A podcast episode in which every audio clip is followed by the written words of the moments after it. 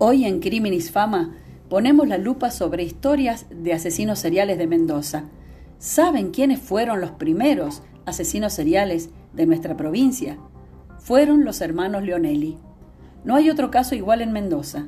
José María y Marcos Mauricio Leonelli fueron los protagonistas de la macabra historia que marcó el final de 1916. La cantidad de asesinatos cometidos por ambos es todavía un mito. Los Leonelli vivían en una casa ubicada en Urquiza 191, cerca del área fundacional. Fueron cinco hermanos, hijos de Teresa Paula Antonio de Leonelli, una mujer que enviudó joven. En esa dirección de la calle Urquiza, además de la casa familiar, los Leonelli tenían un almacén, pero a poco de morir el padre, el negocio cayó en decadencia y fue cerrado. En ese momento no fue llamativo, pero luego el plan comercial de los Leonelli pareció una ironía.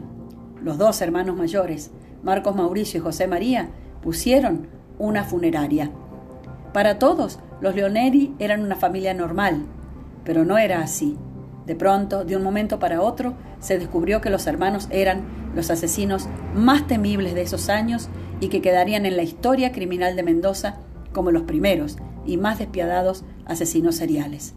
Un rato antes del mediodía del 20 de diciembre de 1916, vecinos cercanos a la esquina de Urquiza y Salta escucharon gritos espeluznantes. Parecían los de un hombre pidiendo auxilio desesperadamente. La casa de donde provenían los gritos era la casa de los Leonelli.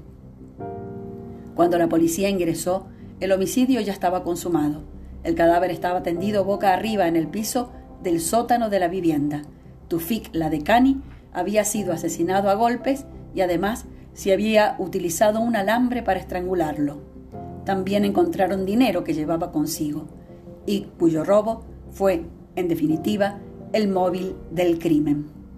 En una revisión por toda la casa, unas cuantas excavaciones y la conmoción general de toda la ciudad de Mendoza, que olvidó que se acercaba la Navidad, se encontraron otros cadáveres o lo que quedaba de ellos.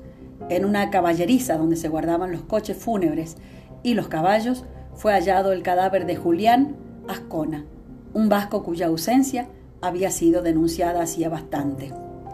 Durante un tiempo continuaron hallándose restos humanos en la casa de la calle Urquiza y en la finca de los Leonelli en Guaymallén.